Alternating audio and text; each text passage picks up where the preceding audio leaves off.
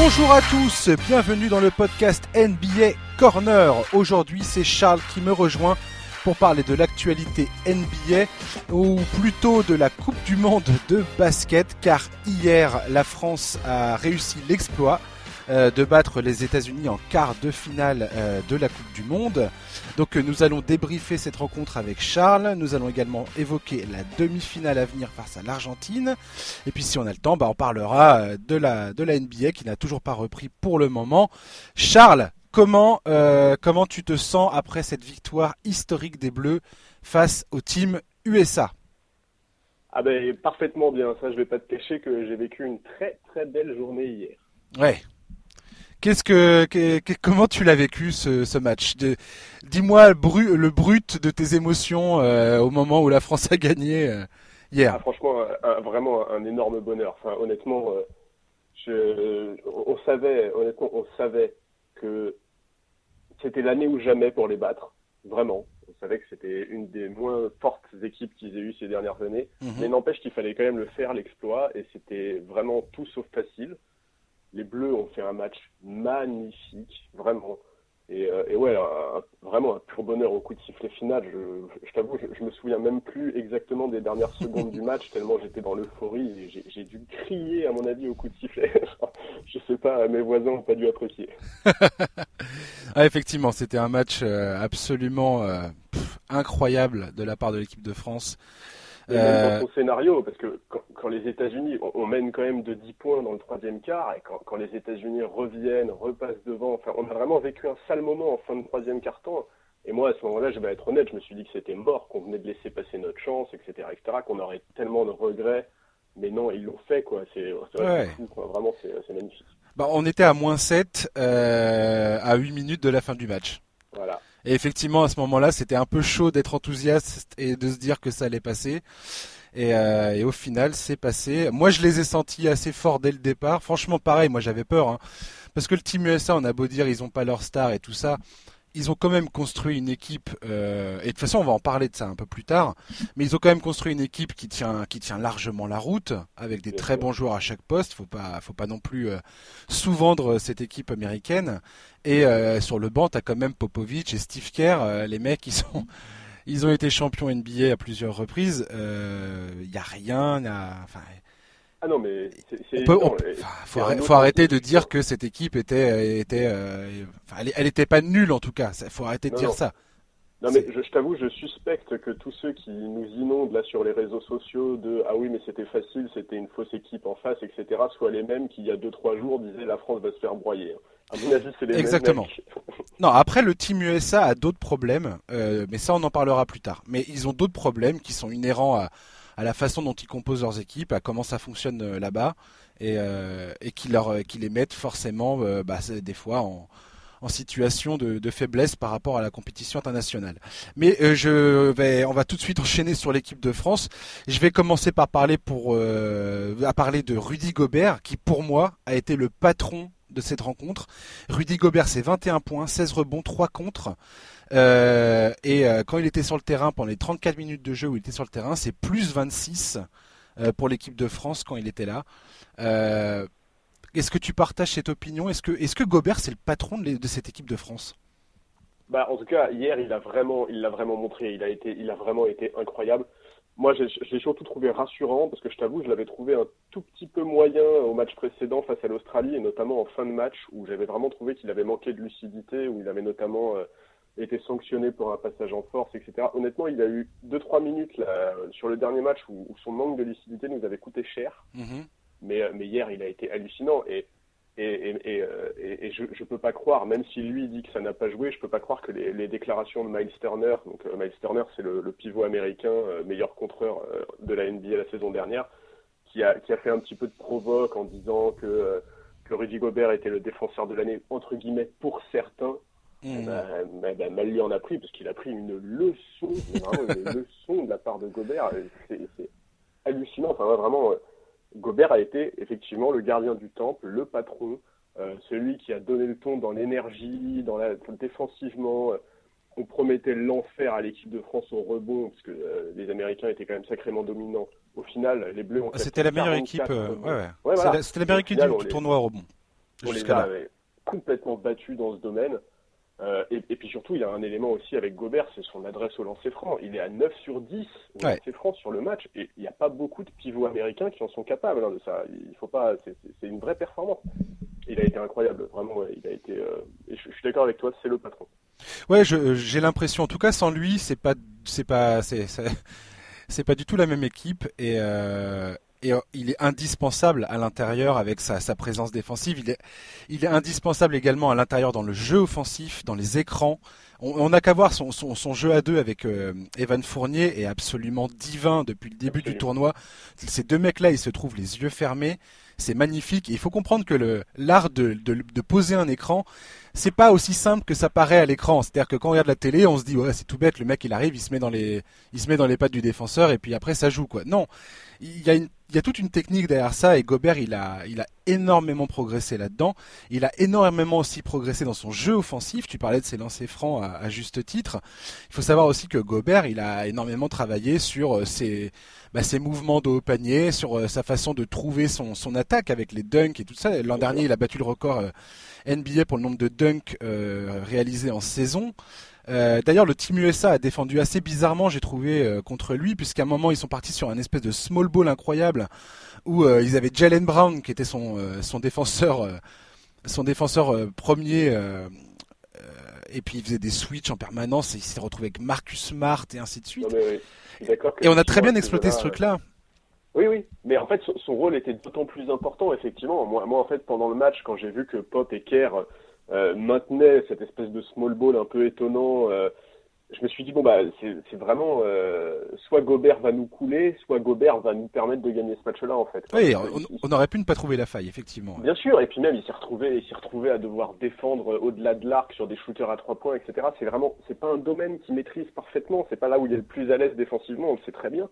Bah, bah Charles, tu, tu, parlais de l'Australie, c'est exactement ça. Aaron Baines, quand le mec il, il arrêtait pas de sortir à trois points, et Gobert c'est un peu sa, c'est un peu sa kryptonite, c'est-à-dire que dès qu'il dès qu'il joue contre un joueur qui qui, bah, qui est capable de tirer longue distance, ça l'oblige à sortir de la raquette. Et tu voyais bien que sur les rotations défensives, souvent il faisait signe aux défenseurs pour, de revenir pour euh, couvrir le, le, périmètre parce qu'il voulait pas y aller. Il voulait rester euh, en position de rebond et de contre euh, dans la raquette.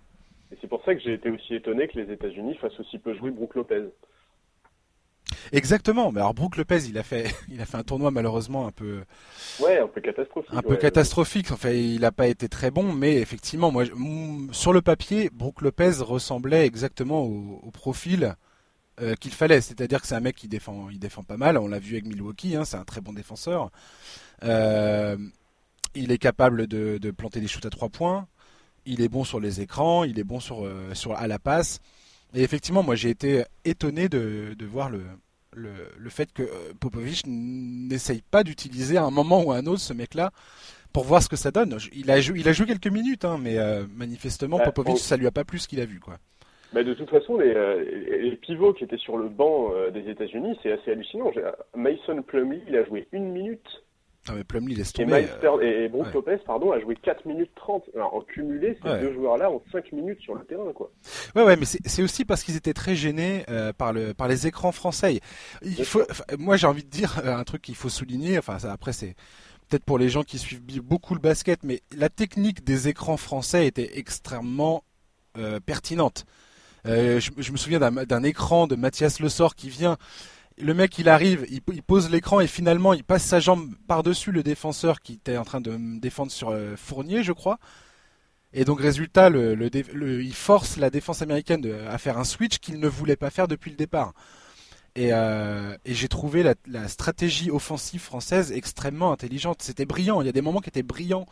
Ah C'était extrêmement bien bossé. Euh, enfin, chapeau, franchement, chapeau. quoi. Je, suis d'accord. Et d'ailleurs, Popovic, après le match, a rendu hommage à Collet, justement, en mettant l'accent sur tout ça, en disant que c'était la plus belle équipe de France qu'il ait jamais vue, etc. etc. Hum, complètement, ouais. Euh, un autre mec dont je voulais parler, forcément, on va, pas, on va un peu passer les, les, les, les, joueurs majeurs en revue. Hein. On va pas tous les faire non plus, mais je voulais parler d'Evan Fournier. Ouais. Euh, quel, quel plaisir d'avoir d'avoir un mec comme ça dans, dans, dans l'équipe quand même. Quelqu'un qui n'a pas peur de prendre des shoots, un mec un peu tête brûlée qui, qui, prend les tirs quand l'opportunité est là. qui prend des trois points, des, des, des shoots en première intention, qui va chercher euh, les fautes, qui va chercher les écrans, les pénétrations. Il n'y a pas grand chose qu'il sache pas faire. et dans le basket international, ça lui réussit bien à Evan, euh, tout ça. Ouais, et puis il doute absolument jamais. Evan oh, la, vache, la mentalité qu'il a. joueur. Ouais, voilà, il a une mentalité un peu entre un peu à l'américaine, on pourrait dire quoi. Complètement. Il a une mentalité de conquérance, mec là. Mais exactement, exactement. Et, et je, veux pas du tout dévaloriser l'un pour mettre en valeur l'autre, mais ça change tellement d'un joueur comme Batum justement qui, qui, qui prend jamais. non mais tu vois, On va en parler de Batum, on va en parler. Ouais. mais mais c'est vrai qu'avoir un avoir un mec comme Fournier, mais Ouais, c'est vraiment c'est génial parce que parce que ce mec-là n'a peur de rien. Et offensivement, c'est c'est une vraie force. Euh, il, fait il fait encore un très beau match. Ouais, c'est super d'avoir Fournier quelque part. Mais tant mieux, tant mieux, tant mieux qu'il soit revenu en équipe de France et qu'il n'y ait pas eu euh, tu vois, une scission trop importante l'année où Collet ne le prend pas pour En 2016, ouais. voilà, pour favoriser euh, ceux qui avaient fait les matchs de préparation. Tu vois, il y a beaucoup de joueurs qui se seraient braqués euh, qui, qui aurait dit bon bah ok tant pis tu vois je, je veux plus entendre parler de tout ça machin ben non lui il, est revenu il, fait le boulot il est, il est vraiment c'est notre arme offensive numéro un et c'est génial et, et, je pense que ça fait du bien euh, je pense que ça fait du bien à, un De Colo ou à un Batum ou à des mecs comme ça de voir que le scoring est pris en charge par un joueur quoi. Oui complètement et puis il nous faut un joueur comme ça en fait cette équipe elle a besoin de ça clairement euh, et, euh, et Evan Fournier je crois qu'il est quatrième meilleur marqueur du tournoi il a 21 points de moyenne, il me semble. Euh, ce qui est beaucoup, ce qui est énorme, énorme en fait. Et, et, on a besoin d'un mec comme ça. On a besoin d'un gars qui, où les défenses sont obligées, savent que si ce gars-là est ouvert, euh, il va prendre le tir et qu'il est largement capable euh, de, de, planter les shoots quoi. Et c'est ça qui est agréable avec Fournier, c'est qu'il sait à la fois shooter à trois points, à la fois jouer en pénétration. Son, on en parlait tout à l'heure, son jeu avec euh, Rudy Gobert est parfaitement huilé la combinaison de ces deux joueurs est absolument géniale. Ça marche du tonnerre, quoi. Et, bravo au staff de l'équipe de France. Enfin, je veux dire, Vincent Collet euh, le s'en sert et s'en resserre et, euh, et, use, en abuse presque à certains moments. Il y a certains moments où Evan il me fait peur quand même. Euh, en fin de match, des fois j'étais là, oh là là là là, essaye de pas prendre, essaye de pas prendre le gros shoot casse-croûte parce que t'es en confiance ou parce que tu te dis c'est moi qui vais le mettre ce panier. des fois il me fait peur, mais mais bon, au final, on voit que euh, il sait aussi se poser, il sait euh, à la fois être flamboyant d'un point de vue personnel et à la fois être euh, posé et collectif quand ça s'impose.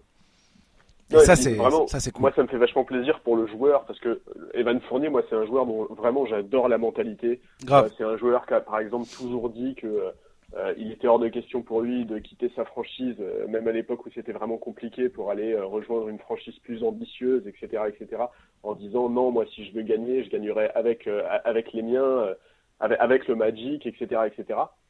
Et, et c'est vrai qu'il a eu des saisons NBA compliquées parce qu'il joue quand même dans une franchise qui est pas la mieux gérée de la ligue, on va pas se mentir. C'est sûr. Le goût de la victoire, c'est quand même pas un truc qu'il connaît par cœur, Evan. C'est sûr c'est génial, c'est vraiment c'est génial de voir, de ouais c'est ouais c'est trop bien et puis et puis quelle mentalité de tweeter immédiatement après le match, c'est pas fini etc. Non mais tu vois ça c'est important, je veux dire. Ouais, euh, on n'a pas envie de, on a, on a déjà connu ça en fait quoi. On, la Coupe du Monde 2014, hmm. on, a une victoire magnifique contre l'Espagne en quart et derrière on perd contre la Serbie en demi. Bon ben voilà. Euh, cette année, on ne veut pas de médaille de bronze, quoi. Cette année, on veut, on veut une belle médaille, on veut aller en finale, et pour ça, il faut des joueurs qui comprennent que euh, bah, battre les États-Unis, c'est un exploit magnifique, mais c'est qu'une étape, quoi.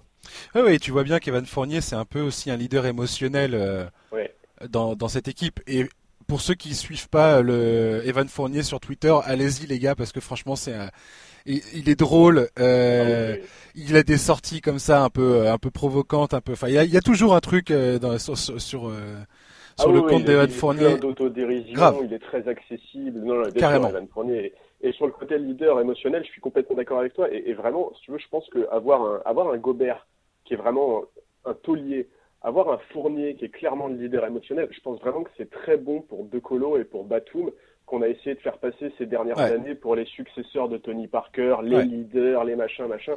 Laissez-les. Euh, on, leur demande juste de jouer leur jeu et d'être efficaces. Ils l'ont été. Et clairement, ouais, clairement, on voit des joueurs comme Gobert et comme Fournier qui bah, s'imposent comme étant des leaders naturels de cette équipe de France. Eh, on parle de, on parle de mentalité de conquérant en parlant d'Evan Fournier. Rudy Gobert, c'est la même. Quand ah, tu vois comment le gars progresse depuis, depuis, depuis 3-4 saisons, c'est incroyable. Il est deux fois meilleur défenseur de la ligue en NBA, c'est juste. Il faut bien comprendre que ce prix-là, c'est un des prix les plus prestigieux euh, de la ligue américaine. Euh, et on voit bien que ce gars-là a une soif de vaincre, une soif de victoire, une soif de progression. Je sais pas, moi j'entends, euh, j'entends des fois sur les réseaux sociaux des gens se plaindre de ce type-là. Je, vois, il faudrait que tu m'éclaires ma lanterne parce que moi je sais pas ce que les gens lui reprochent, mais mais moi je trouve que ce mec-là est voilà est indispensable au même titre qu'Evan Fournier. Euh, c'est des mecs, on a besoin d'eux pour imprimer, euh, bah, pour donner ce, ce, supplément d'âme à cette équipe, quoi. Mais je pense que c'est un peu cette mentalité-là qui lui est reprochée. C'est vrai qu'en France, on n'est quand même pas très habitué à avoir des athlètes extrêmement confiants, euh, qui n'hésitent pas à s'affirmer, à dire moi je veux tout gagner, je veux être le meilleur, etc., etc. Donc, je sais pas, c'est peut-être ça qui de temps en temps a un peu de mal à passer, mais mais c'est vrai que Fournier et Gobert représentent vraiment ça. Et d'ailleurs, c'est pas un hasard si les deux sont très très proches. Et on parlait d'Evan Fournier sur les réseaux sociaux et notamment sur Twitter. Fournier et Gobert passent la saison à, s'envoyer des pics, à se tailler. Euh, un qui parle de la calvitie de l'autre pendant que l'autre parle de l'incapacité du premier à shooter. C'est extrêmement drôle. Et vraiment, ces deux joueurs, ouais, sont, ouais, sont très importants, je pense, effectivement, dans les vestiaires de l'équipe de France. Ouais. Euh, parlons de Nando De Colo, t'en parlais justement, et de Batum. On va commencer par euh, Nando. Euh, alors voilà, Nando effectivement, alors c'est peut-être pas, euh, c'est peut-être pas le leader émotionnel pour le coup de cette équipe, bien qu'il a l'air de faire le taf dans le vestiaire. Hein. On a vu pas mal d'extraits où il, s'adresse à l'équipe et tout ça. Il prend ses responsabilités, Nando. En tant que taulier de, de l'équipe de France, c'est ce qu'il est devenu et c'est, il s'est imposé en tant que tel. Moi, j'adore ce mec-là parce que justement, lui, il apporte autre chose à cette équipe. Il apporte une notion de calme. Euh, il est très efficace. Il est polyvalent. Le fait qu'il sorte du banc, c'est un super bonus pour cette équipe. Ah, c'est un luxe incroyable. C'est génial. Parce que il est capable de mener le jeu, il est capable de planter euh, des tirs à trois points, il est capable d'action d'éclat. On a vu d'ailleurs dans le match contre les États-Unis là, un moment où il marque cette espèce de trois points face au panier euh, à la dernière seconde du buzzer, parce que les. Je crois que c'est son seul trois points rentré du match. Hein. Je crois, ouais. Mais euh, voilà, c'est l'espèce de panier, le panier. Enfin, tu t'y attends pas, mais qui donne un coup de un coup de fouet à tout le monde, quoi. Et, et, moi, je, pareil, je tire mon chapeau à Nando De Colo parce que il arrive à, insuffler cette sérénité dans cette équipe, j'ai l'impression, quand il est sur le terrain. Bah, moi, ce qui m'impressionne avec De Colo, c'est cette capacité à avoir si peu de déchets malgré un rôle si important, en fait. C'est-à-dire que il, n'est pas, euh, c'est pas le plus brillant, c'est pas le plus, euh, le plus spectaculaire, etc. Mais c'est quasiment toujours bien en fait ce qu'il fait. Il se trompe quasiment jamais. Alors effectivement, parfois il passe, il passe au travers de certains matchs, etc., etc. Ça, ça peut arriver comme tout joueur. Mhm. Mais, mais, mais, mais, mais, il est quand même très souvent, il, répond très souvent présent, il est très très propre. Hier, il a un peu déchet, un tout petit peu de déchets à trois points, je crois qu'il en aura deux ou trois, mais sinon à côté de ça, il est quand même très propre dans ses décisions, euh, très propre dans ses prises de shoot. Il est, il, est propre au lancer, il est vraiment voilà, De Colo, euh, c'est un mec qui fait presque tout bien et, et, qui est quasiment toujours fiable. Et effectivement, pour poser le jeu euh, et calmer un peu, euh, parce que Evan Fournier, c'est un peu ça. C'est-à-dire qu'Evan Fournier, il est très spectaculaire, il est un peu tout feu, tout flamme tout le temps, mais un match, ça se gagne pas comme ça. Un match, ça se gagne aussi en gérant le tempo, et pour ça, Nando De Colo, il est, il est, il est excellent. Ouais, parce que là, c'est facile forcément d'être. Euh, d'être élogieux par rapport à tous ces joueurs et moi j'ai critiqué beaucoup de ces joueurs hein, quand ils étaient en équipe de bah, France, quand ils sont en NBA et ainsi de suite et ça changera pas d'ailleurs. Ce que je veux dire c'est que là cette équipe a un bel équilibre. Et finalement, quand as le collectif, le collectif qui a été construit par Vincent Collet et son staff, euh, il y, a, ça derrière aussi. Il y a ce travail-là euh, du staff de l'équipe de France, de la fédération, euh, qui, bah, qui parvient à faire un boulot de fond énorme pour, pouvoir construire cette équipe. Et elle est très très bien bâtie, cette équipe, en fait. Et ça, moi, pour le coup, et ça, je le reconnais très bien. Je peux te dire que Collet, je l'ai sacrément critiqué pendant ah, des années. voilà, on en avait discuté toi et moi la dernière fois qu'il a été prolongé ah, par la, Et vraiment, toi comme moi, on se disait mais c'est pas possible quoi. Il a atteint son plafond. Ce mec-là, il faut changer. Il, nous faut de la nouveauté. Et eh ben, je, je, pense toujours effectivement que c'est peut-être pas le meilleur ou que c'est peut-être pas le plus adapté ou qu'il serait peut-être temps, peut temps de changer, mais n'empêche que ce qu'il a construit là sur cette Coupe du Monde, c'est remarquable et c'est tout à son crédit euh, et à celui de son staff, ça c'est clair. Et puis, euh, il, moi, ce qui me, ce qui me, ce qui m'hallucine avec cette équipe, c'est sa capacité à réagir malgré les coups durs. Je me souviens en 2014, il me semble, euh, bah, on n'a pas Tony, on n'a pas Tony Parker, n'est-ce pas? On, on, chope la médaille de bronze sans Tony Parker, il me semble. Oui, oui, oui. Et là, on a Thomas Hartel qui tombe euh, dès le début du tournoi. Donc euh, le mec qui est quand même titulaire au FC Barcelone, qui est un des meilleurs clubs en Europe. Oui, et puis dans le jeu offensif, il est quand même très important. Hein. Enfin, il était très important. Voilà. Et là, ils sont obligés un peu de se réadapter, euh, bah, un peu à la, en, en, pleine précipitation, quoi. C'est-à-dire que tu es obligé de prendre des décisions, bien que c'est des décisions que tu dois aussi planifier, je pense. Euh, tu dois te dire bon bah voilà si j'ai pas tel mec et tel mec, euh, voilà comment ça peut se passer quoi.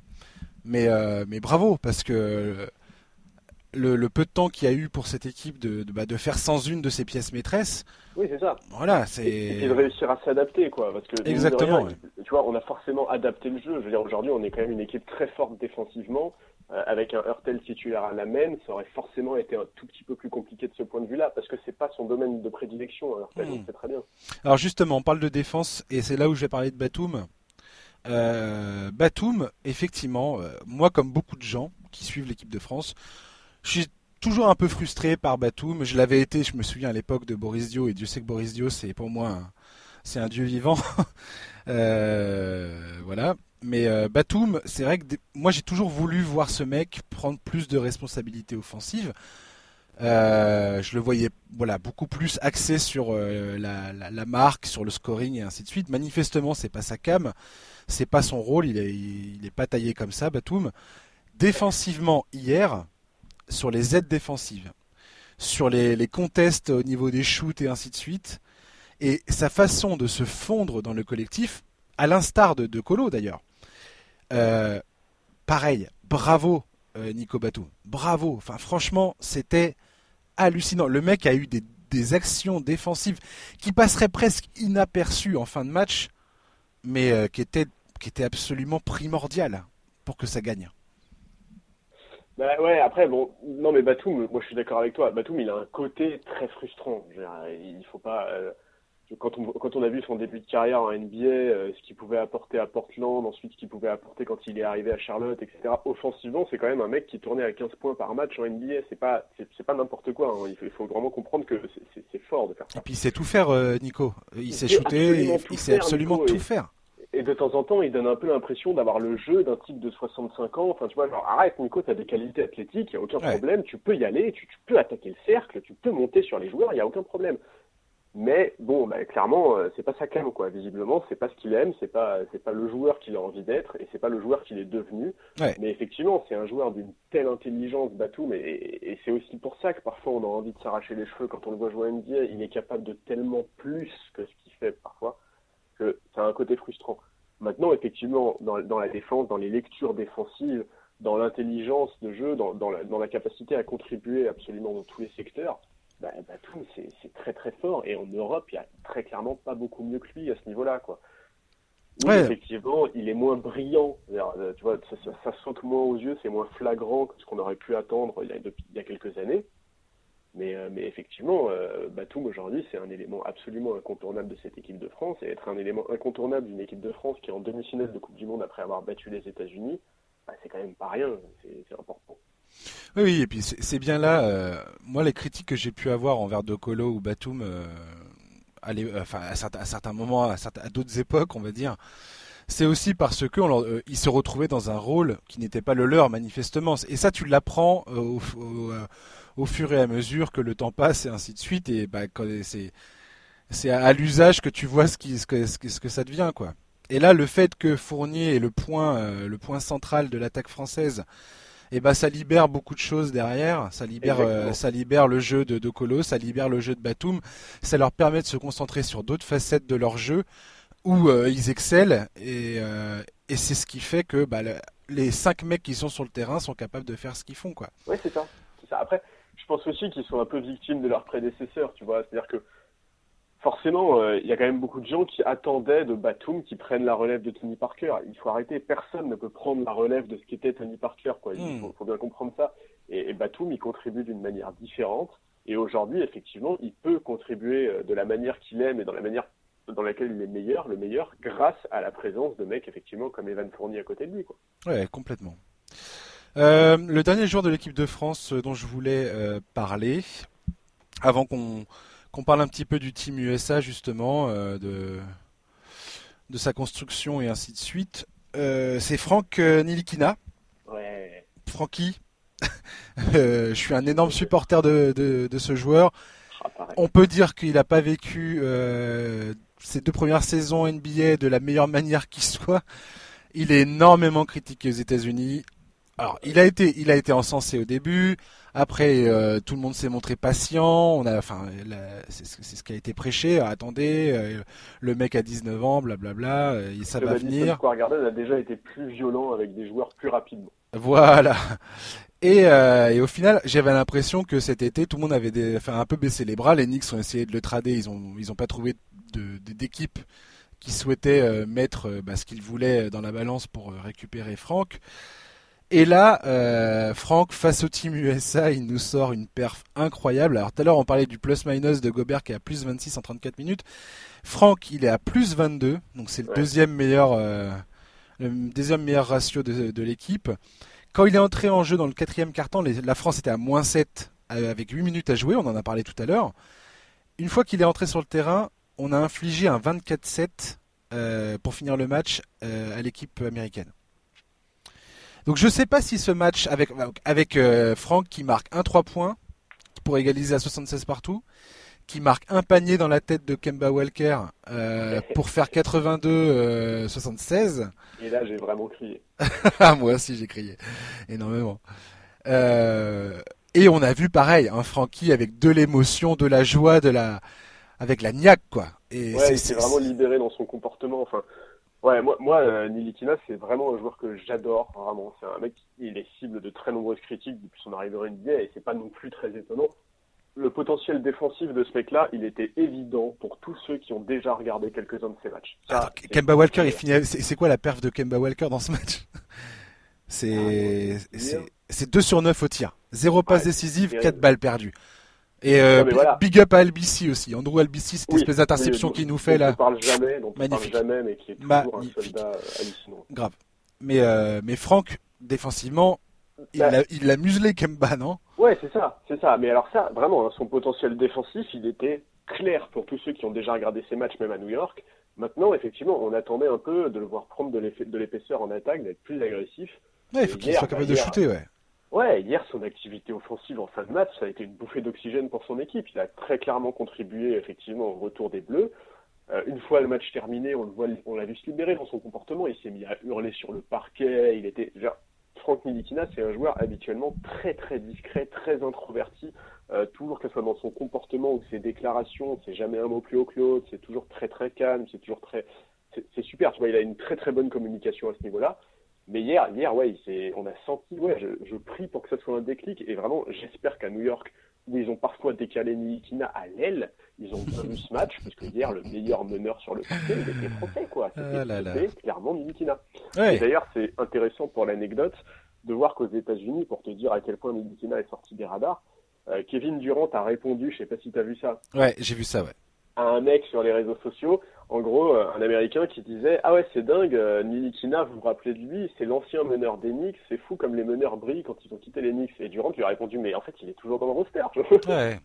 et ouais. dire à quel point ouais, il, est sorti des radars. Et... Il a même répondu à un autre tweet qui mentionnait Dennis Smith Jr. Ouais. Euh, et Durant qui a dit que lui, il, est, il appréciait. il appréciait autant Dennis Smith Jr. que Nilikina. Bah, les deux, ouais, les deux ont des qualités très très différentes. Voilà, qui, lui met bien les qualités des deux joueurs. Ce qui, veut, ce, qui est énorme en fait. Bah, ouais, ouais, non mais c'est clair. Et, tant mieux de voir que Nilikina sort un peu, euh, sort un peu de l'oubli quoi. Et, ouais, Et ce serait vraiment génial pour lui de, que ce soit un déclic ce match. Quoi. Je sais pas si ça va être un déclic. pareil, je, prie à 200% euh, pour que ça soit le cas. Euh, en tout cas pour moi, ce qu'on pourra pas lui enlever à Franck, c'est que il vient de démontrer là maintenant tout de suite avec ce match qu'il est capable de répondre présent dans un moment euh, hyper important. Le mec, il vient de participer au plus, enfin d'être une un élément majeur dans la une des victoires les plus importantes du basket euh, français, de l'histoire du basket français. Donc, euh, donc il y a quand même, il y a quand même cette, cette capacité là. À, lever son niveau de jeu et ne pas avoir peur de prendre les shoots. Parce que c'est c'est le reproche qu'on lui fait à Franck. C'est d'avoir peur de prendre les tirs d'avoir peur de et ben là non. Là il n'a pas eu peur. Là il est allé les prendre ses tirs. Et il les a mis. Oui c'est ça. Et il les a mis. Et parce qu'en plus il a même raté un 3 points. Il a même, il a même pris un 3 points qu'il a raté un moment. Après son, je crois que c'était après euh, son 3 points raté, euh, mis, euh, mis, à 76 partout. Il a pris un 3 points avant de mettre son shoot là dans la tête de Kemba, qu'il a raté. Le ballon est passé, est passé par dessus le, le, le panneau. Mhm. Et ben j'étais très content de le voir prendre ce shoot. Pourquoi? Alors ouais, t'es dégoûté que le mec il rate le tir, mais n'empêche qu'il le prend le tir. Et c'est ça qui est important. C'est ça qui est important parce que c'est ça montre la mentalité du joueur. Ça montre que le gars, il a pas peur. Il va aller prendre le shoot s'il est ouvert, il va le, il va le tirer. Et que la défense, elle, va être obligée de réagir. Mais surtout que Nilikina est un joueur qui a un shoot. pour n'importe qui qui l'a déjà vu, et notamment là je fais référence aux, équipes de France jeunes. Grave. Il a, il a beaucoup gagné hein, ce, type-là. Avec, il a été champion d'Europe des moins de 16, des moins de 18, etc., etc. Et à chaque fois, il prenait des gros shoots. C'était une arme à trois points. C'était un joueur fiable offensivement il faut pas s'attarder, il faut pas, il faut pas rester uniquement sur l'image qu'on a de Milikina depuis qu'il est arrivé au Knicks. Il faut se rappeler qu'être un jeune joueur drafté par les Knicks, c'est pas facile. Surtout ces dernières années, c'est compliqué. Il a clairement pas été mis dans les meilleures, dans les meilleures conditions de jeu. En plus, il s'est blessé à la cheville, je crois, à la première saison NBA. Mm Il faut pas enterrer Milikina. Il faut y croire encore et encore parce que c'est un joueur qui, quand il est en confiance, est un joueur magnifique. Et c'est un joueur tellement important défensivement c'est ouais, moi je suis, je suis ravi. Ouais. Franchement, je, suis triste que Hurtel ait raté la Coupe du Monde, mais si ça permet l'éclosion de Franck Nilikina, bah très bien, bravo. Eh mais voilà, mais tu vois, ça, ça, pour moi ça pue le destin à plein nez ce truc-là. Tom Hurtel il se blesse, Nilikina jamais il est titulaire à mon avis si Hurtel il joue. Ah euh, je pense pas que Collet, euh, même s'il aime bien euh, Franck, je pense pas qu'il commence comme ça la compétition. Et Hurtel il est super fort donc. Euh, je pense que le mec, il, tient, son poste. En tout cas, je pense que le choix aurait été très très critiqué. Et, et, pareil, bravo à, à Collet de d'oser mettre Franck euh, dans le 5 majeur, euh, d'utiliser ses qualités de défenseur. Euh. et, et, moi, je voulais reparler de, des Knicks. Malheureusement, il est au Knicks. Les, les Knicks, ça fait 20 ans que c'était c'était cette franchise. Malheureusement, et moi je suis un fan des Knicks. Hein. J'ai adoré cette équipe dans les années 90. Euh, je ne rêve que d'une chose, c'est de voir cette équipe remonter la pente, mais, euh, voilà, la, réalité est ce qu'elle est. Euh, et, malheureusement, je ne veux pas être pessimiste, mais comment le coach David Fisdel a géré Franck Tu parlais tout à l'heure qu'il l'a mis à l'aide, il l'a mis en, poste d'arrière shooter. il a fait jouer Alonso Trier à sa place, il a fait jouer Trey Burke à sa place. Enfin bref j'en passe, euh, j'en passe, j'en passe les, je passe les meilleurs, les pires et les meilleurs. Je veux dire, fils d'elle, j'ai un gros doute sur le fait qu'il puisse utiliser Franck de la meilleure manière qui soit. Et je repenserai toujours à des propos tenus par Tony Parker, qui avait dit que Franck, et ça on en a déjà parlé toi et moi dans le podcast, qui avait dit que France a besoin d'un coach qui le fait évoluer dans un système. Un peu à la, à la Greg Popovich, à la Quinn Snyder, à la, à la Budenholzer, tu vois. Des mecs qui ont un système et qui vont savoir le placer euh, dans un collectif où il pourra justement aussi exprimer ses, ses, capacités individuelles. Ce mec-là n'a que 21 ans. Il a encore énormément de. son avenir est, loin d'être tracé euh, alors qu'il est. Mais, euh, mais je sais pas si c'est Onyx que ça va se passer.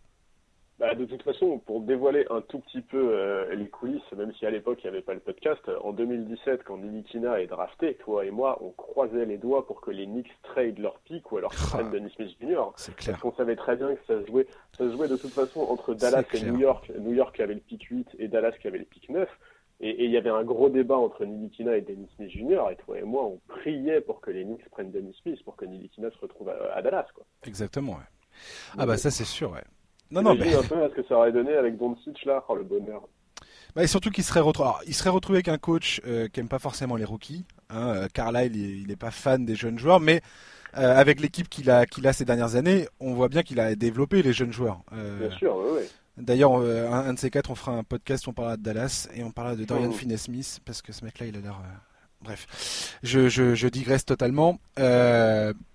pour moi, effectivement, Franck, il il aurait été bien mieux à Dallas et Dennis Smith Jr. aurait été mieux à New York parce que New York c'est ce qu'il voulait, un mec flashy et tout ça. Frank, il a été sélectionné par Phil Jackson à l'époque où Phil Jackson était encore euh, à la manœuvre. Steve Mills, euh, le général manager, il est général manager ou président Steve Mills, je sais plus. Euh, je crois qu'il est GM. Voilà, a dit qu'il était tout à fait d'accord avec le choix de Frank à l'époque. Donc il n'y a pas de menace, mais on sait bien que les choix qui sont faits par les précédentes bah, directions sont pas toujours euh, sont pas toujours suivies ensuite, euh, sont pas toujours soutenues par les nouvelles. Donc on verra bien, mais euh, mais voilà. Je croise les doigts et j'espère de tout mon cœur que Franck va réussir à, à surfer sur cette sur cette vibe et c'est pas terminé. Bordel, c'est pas terminé. Ah Il y a l'Argentine vendredi, demain, aujourd'hui, ça dépend. Je sais pas quand est-ce que vous allez écouter le podcast, mais euh, nous, on est en plein dedans. C'est demain pour nous. L'Argentine, euh, Charles, vas-y, t'as 5 minutes. Non, je déconne. non, mais, qu'est-ce que tu peux dire de Oui, vas-y, vas-y. mine de rien, euh, si on gagne là sur cette Coupe du Monde, si on fait un bon résultat, qu'on va chercher une médaille ou peu importe, à un moment, il va peut-être falloir se pencher sur Nilikina et sa carrière en équipe de France jeune et en équipe de France A parce que le mec commence à avoir un peu une, sacrée gueule de porte-bonheur. Hein. À chaque fois qu'il est là, dans sa catégorie d'âge, ça va chercher quelque chose. C'est impressionnant. En tout cas, ce qui est sûr, c'est que.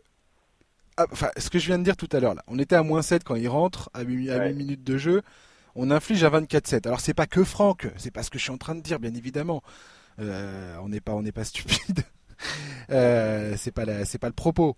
Le propos, c'est de dire que, avec ses capacités défensives, et si jamais offensivement il arrive à trouver son rythme, son jeu, euh, ses, zones de confort sur le terrain, ce mec va forcément devenir un très bon joueur. Voire, voire mieux encore. J'ai pas envie de dire une superstar, mais je sais pas s'il a le mental. Je sais pas s'il a le mental pour pour faire ça. J'en sais rien. on, verra bien. Je sais pas s'il a cette, cette, euh, cette mentalité-là parce que c'est quand même une mentalité très particulière. oui, oui, c'est clair. Puis en NBA, c'est faut, que tu sois vraiment à moitié, euh, à moitié fou en fait. Ouais, ouais, je, suis bien d'accord avec ça. Sans, sans, je dis pas ça de façon malicieuse ni quoi que ce soit, mais, euh, mais voilà. Mais il a 21 ans, Franck. Il a 21 ans, il a déjà deux saisons NBA dans les pattes. Et si Fisdel euh, arrête de faire n'importe quoi et, et, le fait jouer, et pas en ailier mais en meneur, ah ouais. Euh, voilà, je sais pas, il pourrait même, je sais pas, s'en servir comme sixième homme euh, de luxe ou je sais pas quoi, tu vois. Et, Denis Smith Jr., il peut jouer en poste 2 pour le coup. Mais parce que son euh. âge est effectivement une donnée qui est importante à signaler. Hein. C'est que quand Nilikina est drafté, c'est le plus jeune joueur de la NBA. C'est-à-dire que quand on, quand on voit qu'il est drafté depuis deux ans, on peut se dire il a déjà 22, 23, 24 ans. Non, non, c'est pas le cas. Nilikina est plus jeune que la moyenne des joueurs américains draftés. Euh, il faut avoir conscience de ça, c'est qu'il a encore une magnifique carrière devant lui. Hmm. En tout cas, ce qui me fait, ce qui m'a fait marrer, c'est de voir toute la presse américaine, enfin new-yorkaise tout du moins, ah bah, qui, tout le monde est allé pondre son, son, son, son article à propos de Franck. Ah, regardez, machin, tout ça. J'ai toujours dit, il faut lui laisser de la chance. Mais attendez, les gars. Oui, c'est ça, avec une mauvaise foi. Je crois que c'est, c'est Franck Aizola qui était là à dire machin, tout ça. Euh, il faut donner sa chance à Francky. Le gars, il l'a, il a, il l'a descendu, je ne sais combien de fois. Euh, bon, Passons. L'Argentine, Charles, l'Argentine. Qu'est-ce que, à quoi s'attendre avec l'Argentine? Bah, écoute, en fait, euh, ce qu'il y, a surtout, c'est que là, je pense que le plus important, c'est qu'il faut, en fait, on s'en fout de nos adversaires, quoi. Ce qu'il faut, nous, c'est nous, maintenir cet état d'esprit-là, cette agressivité-là, ce jeu incroyable. C'est bon, les Argentins, ils ont déjà fait leur exploit, ils ont sorti la Serbie, bravo à vous, ça vous fait des beaux souvenirs, mais maintenant, il faut nous laisser la finale. Elle est à nous. Je ne cherchais même pas à, faire quoi que ce soit. Non, c'est une, une, belle équipe, euh, l'Argentine. C'est euh, Luis Scola, je pense qu'il a 75 ans et continuera à jouer. mais, mais là, le plus important, c'est vraiment nous, en fait. C'est vraiment, euh, nous, on doit être capable de maintenir ce niveau d'intensité, on doit être capable de maintenir ce niveau de, enfin, cette mentalité-là, quoi. C'est pas grave de prendre un éclat, c'est pas grave d'être mené. Il faut continuer, il faut jamais laisser les bras et surtout, il faut, il faut maintenir cette intensité défensive parce que c'est ça qui fait notre force depuis le début, quoi. C'est ça, parce que quand tu vois, en fait, le parcours de l'Argentine, euh, les gars, ils sont toujours à, Premier match, 95 points inscrits. Deuxième, 94. Euh, contre la Russie, il gagne 69-61. Contre le Venezuela, 87-67. Contre la Pologne, 91-65. Donc à chaque fois, il y a du gros scoring. Et contre la Serbie, 97-87. C'est une grosse attaque. Euh, bah forcément, Scola, il y a Campazzo. Euh, ils ont des gâchettes à trois points dans tous les sens. Comment il s'appelle Vildoza Mec, arrête pas de planter dans tous les sens. Brusino, pareil. Ils ont euh, Gabriel Deck, qui est un, jeune joueur qui joue au Real Madrid, qui est très très bon. aussi. Hein. Ouais, ouais, ouais. Euh, ils, ont, ils ont une bonne équipe. Effectivement, je pense. Je suis absolument d'accord avec ce que tu viens de dire en fait. On s'en fiche de l'Argentine. Ce qui compte, c'est comment nous on va jouer dans ce, dans ce match. J'ai pas l'impression que euh, Gobert a un, un mismatch euh, énorme face à l'Argentine. Je pense que Collet va réussir à trouver, euh, bah, à trouver le, comment dire, le moyen de laisser Gobert dans la raquette, parce que Gobert c'est là où c'est là où il doit être. Après, bah, j'ai hâte de voir comment l'Argentine va essayer de le faire sortir, parce que ça, ils vont essayer de le faire à la, moindre occasion. effectivement, l'intensité défensive pour moi va déterminer, euh, va déterminer le résultat de, ah, notamment avec un joueur effectivement comme Campazzo, il faut il faut absolument pas le laisser s'installer dans son rythme, il faut pas le laisser s'installer dans son match et, ça ça c'est clair que là-dessus bah Nilikina va avoir une vraie importance. Ça, c'est, ah bah c'est ça qui est génial en fait. Tout à l'heure on parlait, du duo de Gobert-Fournier, mais défensivement les patrons de la, défense c'est Gobert et euh, Nilikina. Bien sûr, c'est l'axe 1-5 de l'équipe de France en termes défensifs est incroyable. Mais carrément, Nilikina, tu peux le mettre sur un poste 1, 2, 3, voire 4 si les mecs euh, font euh, du small ball ou euh, du shooting sur le poste 4, sur le poste d'allié fort. Nilikina, il n'y a aucun problème. quoi. Il est... Et puis tu as Batum, enfin, Batum, Nilikina, Gobert en défense, c'est très très sérieux. C'est ça, en tout cas, on n'a rien à craindre. Il faut, être prendre. ça va peut-être être mal interprété, mais on n'a rien à craindre en fait de l'Argentine. Vraiment, hein. si on joue à notre niveau, si on évolue au niveau qu'on a montré contre les États-Unis, avec cette mentalité-là, cette hargne-là, on n'a pas le droit. Enfin, tu vois, on n'a pas le droit de perdre en fait. Vraiment, hein, je c'est pas comme euh, c'est pas comme la Serbie en 2014 quoi. La Serbie en 2014 c'était aussi une très belle équipe etc. Non, là, là, là, vraiment, on n'a pas le droit de, on n'a pas le droit de perdre ce match. Il faut y aller, il faut le gagner. Et, je dis pas que les Argentins sont mauvais, hein, mais simplement, ils sont dans nos cordes. Oui, et c'est ça qui était rassurant à la fin du match, et tu l'as souligné tout à l'heure, c'est d'entendre les Gobert, les Fourniers dire. Batum aussi. Euh, Batum aussi, ouais. Dire, c'est mais Nilikina aussi, et tout, enfin, tout, tout le monde a dit ça finalement. Euh, c'est on n'est pas on n'est pas venu là pour battre le team USA, on n'est pas venu là pour gagner euh, les quarts de finale, on est venu là pour euh, pour gagner le, tournoi. Et que euh, c'est une très belle victoire, c'est génial, machin, tout ce que vous voulez. Mais maintenant, il va falloir aller gagner contre l'Argentine parce qu'on n'a pas envie de se croûter comme en 2014. Ça, c'est ça, sachant, Sachant qu'il y a quand même une pression en moins qui est qu'on a obtenu notre billet pour les JO. Là, ça y est, on est à Tokyo, on n'aura ah, pas à partir un tournoi de qualification olympique, etc. Ça, c'est génial. On fait partie des deux équipes qualifiées. Tu vois. Non, mais c'est super, c'est vraiment génial. Carrément. Mais c'est que le début, quoi. On a cette pression-là en moins. C'est bon, c'est fait, on y est. Et maintenant, il faut y aller, quoi. Il faut, il faut aller gagner. Quoi. Ce serait tellement beau. Ah ouais, ce serait vraiment. Ah, ce serait magnifique. Et puis attends, euh, qui n'a pas envie de voir une vieille finale France-Espagne? Ah mais c'est ça, c'est que moi je, ah là je, veux pas encore en parler parce que bon mais moi non plus. Mais si on ah ouais si on retrouve l'Espagne en finale c'est dingue, c'est vraiment dingue. Ça va être, ah ce serait juste génial. Ouais. Ouais, je suis d'accord. Ce serait, ce serait vraiment une belle histoire. Ça serait juste absolument incroyable. Et, euh, et on est à deux doigts, on est à deux doigts du truc. Déjà, il va falloir aller battre l'Argentine. On va commencer par exactement. ça. Exactement. Déjà, non, mais c'est ça. Il faut pas non plus euh, se dire bon bah c'est déjà fait, allons-y, parce que c'était aussi un peu ça le piège en 2014. En 2014, hmm. c'était bon bah c'est bon, on a gagné l'Espagne, donc euh, la voie est libre, on va aller gagner le tournoi. C'est pas comme ça que ça se passe en réalité. Ça, c'est une évidence. Et il faut pas tomber dans le piège dans lequel sont tombés les Américains, qui étaient persuadés. il y a combien de tweets d'insiders américains 24 heures avant le match qui disent bon bah ça va être la Serbie en demi-finale ou des trucs comme ça quoi. Hmm. Au final, ni la Serbie ni les États-Unis ne sont passés. Exactement, ouais. Et, personnellement, moi, enfin, pour moi, c'était les équipes. Enfin, la Serbie, c'était dur de pas les considérer comme les favoris. Les mecs, ils ont battu euh, les équipes euh, au premier tour avec 40 points de moyenne. Euh.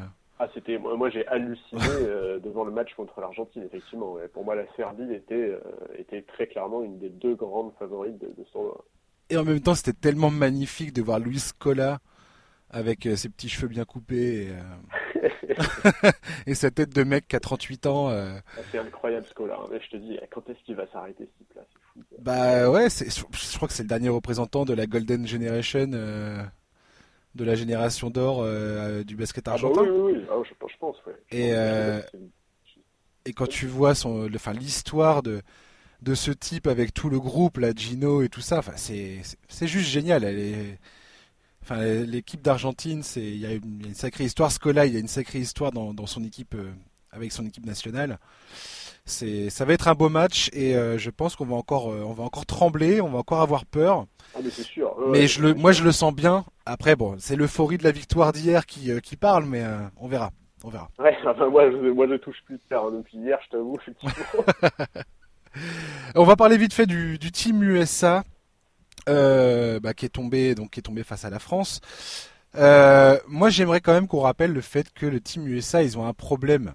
Euh, c'est symptomatique de à chaque fois.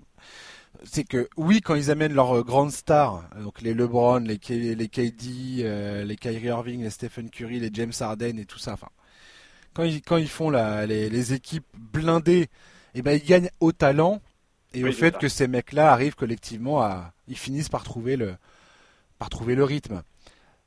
Après, la réalité, c'est quoi de cette équipe? C'est que ces équipes-là, elles sont, elles sont montées euh, au moment même des tournois, quelques mois avant le tournoi. Et on a ah bien bah vu avec, la, Team USA qu'il y a eu des désistements euh, jusqu'au dernier moment. Oui, c'est même pas quelques mois avant le tournoi, là c'est clairement quelques semaines. Exactement. Et que forcément, ils ont aucun automatisme ce, que, ce, ce qui n'est pas le cas des équipes nationales des autres, des autres pays, puisque la plupart de ces gars-là jouent ensemble euh, depuis leur enfance, euh, ou au moins depuis quelques années. Et donc, euh, le c'est un problème inhérent à la sélection américaine, ce truc-là. Et, et c'est aussi, ça explique aussi pourquoi ça chute. Après, ça, ça, ça n'enlève rien. J'essaie pas d'enlever quoi que ce soit à la victoire des Bleus, qu'on s'entende bien. C'est pas mon propos. C'est pas ce que je suis en train de dire. Ce que je suis en train de dire, c'est que voilà, les Américains, s'ils amènent pas leur star, eh ben c'est plus compliqué parce qu'il faut tout construire de A à Z. Euh, et, et on voit bien que c'est, pour ça qu'on aime le basket. Le basket, c'est un sport collectif et que les automatismes dans le basket international comme en NBA, ça compte. Voilà, c'est tout ce que je voulais dire. Les automatismes, mais il y a aussi un peu ce qui ressort, euh, si tu veux, ce qui ressort en fait de l'atmosphère. il y a un truc qui m'avait marqué, c'était il y a un mois, c'est l'interview de CJ McCollum quand il a été euh, quand il a été questionné à propos de tous les forfaits, etc. Mhm. Et CJ McCollum, en gros, explique que à ses yeux, une des raisons des forfaits, c'est que les joueurs qui avaient été contactés avaient vu en fait cette, cette histoire, cette Coupe du Monde, comme la possibilité de faire partie d'une équipe qui allait perdre. Et ça, tu vois, pour moi, c'est pas du tout la mentalité américaine. Moi, toutes ces dernières années, avant les tournois, au contraire, les Américains, ils suintaient la confiance d'une manière hallucinante. Mmh. Avec, ou sans absent, avec ou sans absent, ils se considéraient comme les favoris numéro un. C'était évident qu'ils pouvaient gagner, etc. Là, tu vois quand même un mec comme McCollum, qui est un joueur important en NBA, qui évoque ouvertement, un mois avant le tournoi, la possibilité que les États-Unis perdent. Et ça, tu vois, je trouve que c'est vraiment c'est la preuve pour moi que l'inébranlable confiance en eux qui habite d'habitude les joueurs américains, cette fois-ci, elle n'était pas présente. Oui, pourquoi à ton avis? Pourquoi, euh, pourquoi, honnêtement, pourquoi je saurais, je saurais pas te le dire? Ça, je, ne saurais pas l'expliquer. Sûrement parce qu'effectivement, ils sentaient que l'équipe n'était pas assez forte. Mmh, mmh. Mais, euh, mais je sais pas. Et le, moi, le truc qui m'a un tout petit peu déçu par rapport à hier, même si évidemment, en fait, ça m'a déçu pour les Américains, mais au fond de moi, j'étais ravi pour les Bleus c'est que j'ai pas du tout compris leur small ball en fait. Enfin, j'ai pas compris cette volonté absolue de maintenir le small ball, même quand c'était évident que la domination de Gobert était un problème pour eux. Euh, J'adore Popovic et Kerr. Pour moi, Steve Kerr, c'est un maître dans l'adaptation en cours de match. Et mmh. hier, j'ai pas trouvé justement qui s'était adapté.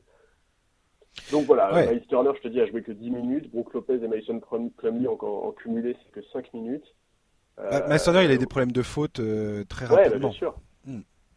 Mais non, non, effectivement. Voilà, c'est tout le, seul truc, effectivement, moi qui m'a un peu interloqué hier devant le match, c'est que bon, j'en attendais mieux de Pop et de Kerr.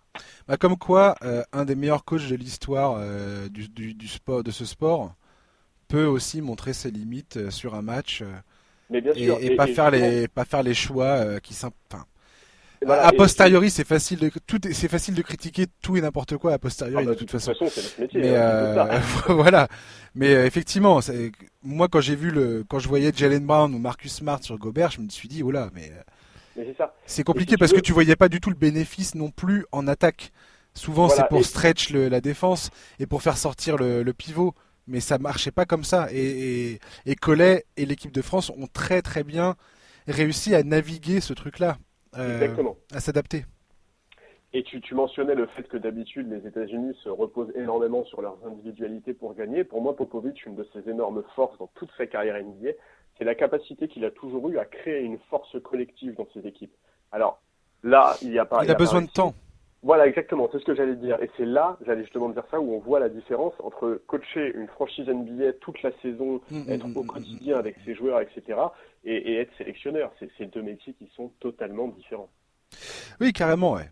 Et, et, moi, je dis bravo finalement aux joueurs américains qui ont accepté de rejoindre cette sélection et de prendre le risque de perdre euh, parce que justement, c'était pas évident, c'était, c'était, c'était, c'était, enfin, c'était clair et net que cette équipe qui allait se présenter pendant cette Coupe du Monde avait une, enfin, euh, allait certainement galérer pour aller gagner la, médaille d'or, parce que ils allaient être bah, sans, sans, enfin, sans, sans, avoir joué vraiment ensemble, sans connaître, euh, sans avoir de stratégie collective, sans avoir de, de en plus, il y a eu un changement dans le, dans le coaching. Enfin, Popovic, c'est la première euh, compétition internationale qu'il fait, je crois. Oui, c'est ça, Avec cette équipe. à la tête de l'équipe, Voilà, à la tête de l'équipe. Euh, parce qu'avant, il était assistant de. Comment il s'appelle, le coach de Duke, là? Voilà, Maïchouchevski. Oh la vache. Bref. Euh, tout ça pour dire que l'équipe américaine, sans, sans automatisme, sans rien de tout ça, c'était évidemment très difficile d'aller gagner. Après, euh, c'est ce qu'on a failli voir dans ce match, c'est que Donovan Mitchell, s'il avait pris feu euh, au oh quatrième quart-temps comme il l'a fait au troisième quart-temps, bah, potentiellement les Américains euh, auraient gagné ce match. Enfin, je veux dire. On a fait peur dans le troisième. Oh voilà, on a bien vu ce que ça pouvait donner. Après, ils n'ont pas réussi. Ils ont donné beaucoup de ballons à Kemba Walker. Ça aussi, c'était pour moi, c'était étonnant parce que Kemba, il était clairement serré par Frank et qu'il n'arrivait pas du tout à faire son jeu. Euh, donc. Euh, c'est ça. Oui, non, mais c'est évident que ces joueurs-là, les joueurs américains, vont être extrêmement critiqués. Ils sont déjà très critiqués. Ils vont être moi, je leur dis bravo. critiqués. Mais voilà, moi, je leur dis, pour moi, en fait, de, tout, euh, de tous les joueurs qui ont été appelés, recalés, machin, etc., enfin, qui ont, qui ont recalé la sélection, clairement, pour moi, c'est eux les moins critiquables. C'est ceux qui y sont allés. Ouais. Moi, quand je vois un mec comme Devin Booker qui a refusé d'aller. Ah. Alors que le gars, il joue à Phoenix. Euh, le mec, il a gagné 17 matchs la saison dernière. Il a, il a, il a tout intérêt. C'est exactement le genre de compétition que, auquel il devrait participer. Je veux dire, euh, et que le gars il soit là à faire la fine bouche. Moi, franchement, je serais les Américains, ça, je serais, je serais, je, serais un peu énervé. Je parler de ce joueur parce que sinon je vais être désagréable. Ah merde. Oups. Non, non, mais je plaisante, mais effectivement, euh, je, je, comprends pas effectivement, je comprends pas non plus comment est-ce qu'il peut refuser une telle opportunité. Bah, il y a certains joueurs, là je les ai pas en tête là, mais il y, a certains joueurs qui ont refusé de participer à cette histoire. Et je trouve ça extrêmement dommage euh, parce que et Booker c'était le plus évident parce que ce gars-là est présenté comme une star, euh, comme une future star, euh, avec un gros, une grosse capacité de scoring et ainsi de suite. Et le gars, à cette occasion, je veux dire en 2010, quand les Américains se pointent, c'était en Turquie, je crois, euh, ils sont menés par euh, Kevin Durant, Stephen Curry. Euh, les mecs à, à, cette époque-là, ils ont, ils ont quel âge? Ils ont 21 ans, 22 ans, un truc comme ça, 23. c'est tous des gamins, quoi. Et ils arrivent à s'en sortir, ils arrivent à gagner. Mais même au-delà de ça, si tu veux, moi j'ai tendance à penser d'une manière un tout petit peu naïve que quand tu es un jeune joueur de basket et qu'on t'offre la possibilité de passer un mois à être coaché par Steve Kerr et, oui. et, tu, y vas. Genre. Surtout mais bien quand sûr. la seule occasion de t'enthousiasmer que tu depuis tes débuts, c'est à chaque fois que tu dépasses 50 points, tu vois. Genre, Ouais, tu, vas forcément progresser. Hmm. tu vas forcément apprendre quelque chose. Euh, même si c'est perdre. C'est que je pense qu'il y a une absence qui leur a fait mal, pas parce qu'il est particulièrement fort ou pas parce que c'est une pièce hmm. indispensable, mais parce que c'était le poste 4 pendant toute la préparation, c'est Kyle Kuzma. Je pense que l'absence de Kuzma leur a vraiment fait du mal. Ouais. On peut se poser la question aussi de Jason Tatum qui finalement n'a pas joué euh, les, derniers matchs. Oui, c'est ça, qui aurait pu apporter une solution euh, au scoring. Ouais. Peut-être, je sais pas. C'est pas comme s'il il avait fait une grande compétition euh, jusqu'alors. Peu importe, au final, on a gagné. Ciao les Américains. Ah ouais. Et puis, euh, et puis putain, on, va, y aller à la finale. On va y aller. Moi, je voudrais juste finir là-dessus, c'est qu'au-delà de tout ce qui est sportif, etc., c'est absolument génial pour le basket en France. On sait très bien que la NBA est de plus en plus populaire en Europe et notamment en France depuis quelques années une telle prestation, ça ne peut aller que dans le sens d'une médiatisation accrue du basket, qui est quand même un des plus beaux sports. Mhm. Moi, ce que j'aurais aimé, c'est évidemment que ce match-là soit en clair pour que tout le monde puisse assister à ce, qui est vraiment une page de l'histoire de l'équipe de France de basket.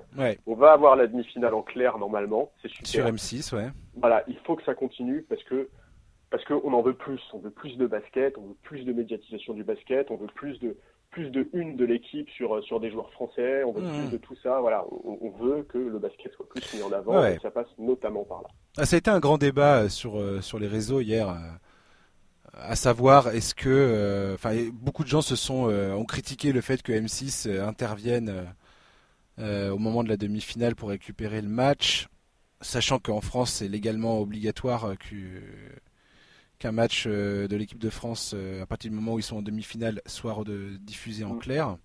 Donc c'était forcément quelqu'un qui allait diffuser cette rencontre. Bref, euh, c'est M6. Écoute M6, why not hein. Je ne sais pas qui c'est qui va commenter ce match, mais peu importe. D'ailleurs, ce podcast est diffusé sur CNews. Euh, c'est pas forcément de la, c'est pas forcément de la popote maison, mais moi je voudrais juste saluer les équipes de Canal Plus Sport euh, Clément Réplin, Georges Eddy, euh, tous ces mecs-là qui font un boulot extraordinaire pendant cette Coupe du Monde sur Canal, qui nous ont fait une couverture euh, géniale de, ah bah, tout le truc. Je pense que tout le monde sera d'accord pour dire qu'il y a peu de journalistes sportifs en France qui transmettent autant d'émotions que Georges Eddy. Ouais, franchement, voilà, juste un petit clin d'œil à ces mecs-là. Ah ouais, en fin de match hier, il était tellement ému, c'était tellement beau, c'était vraiment génial. Et euh, voilà. Moi après, je pense effectivement que bah, moi je paye ma redevance télé tous les tous les ans.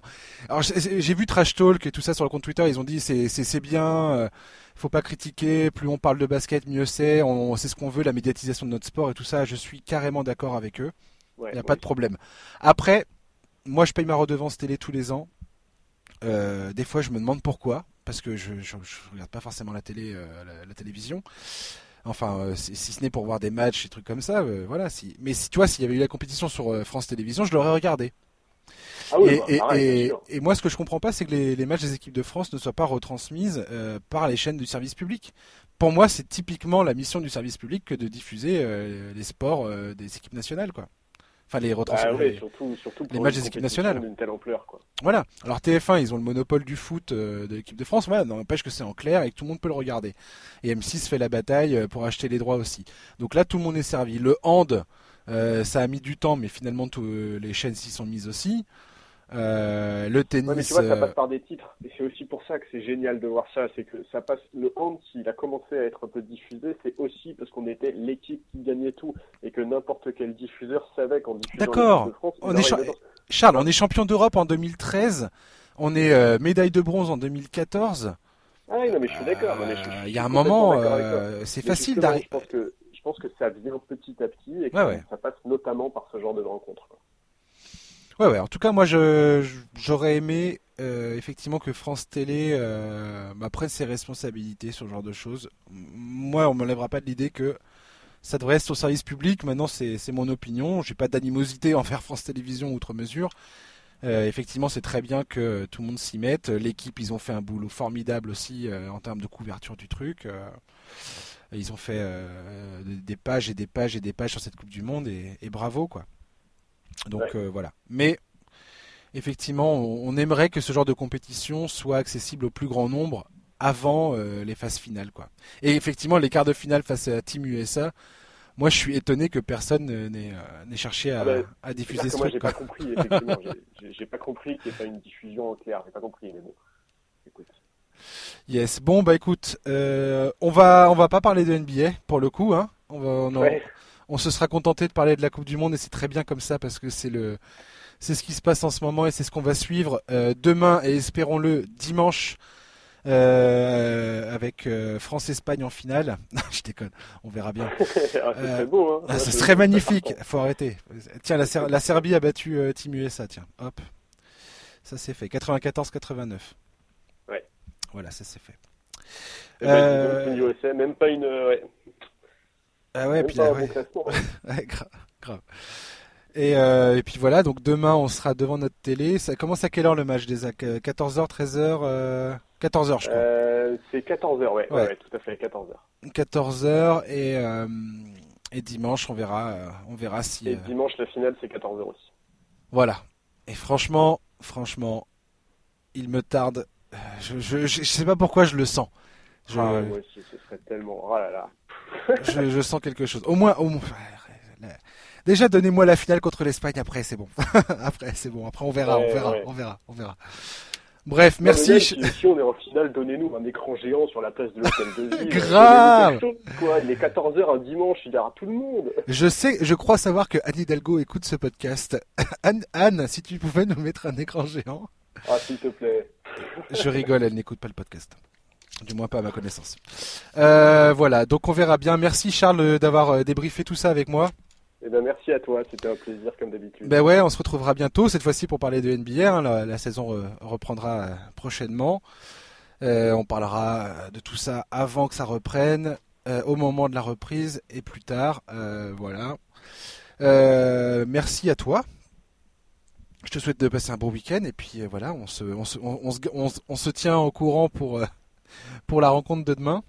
Ça marche. Ok. Un bon week-end avec une belle médaille. Voilà, exactement.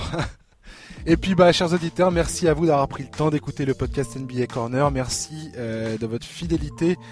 N'hésitez pas à nous envoyer des commentaires, à nous dire ce que vous en pensez, euh, en bien, en mal. Je suis preneur de toutes les, toutes les réflexions et de toutes les suggestions. Euh, voilà, et puis bah, on se retrouve la semaine prochaine pour un nouveau numéro de NBA Corner. D'ici là, passez une bonne fin de journée, une bonne fin de semaine, un bon week-end. À très bientôt. À ciao, bye bye.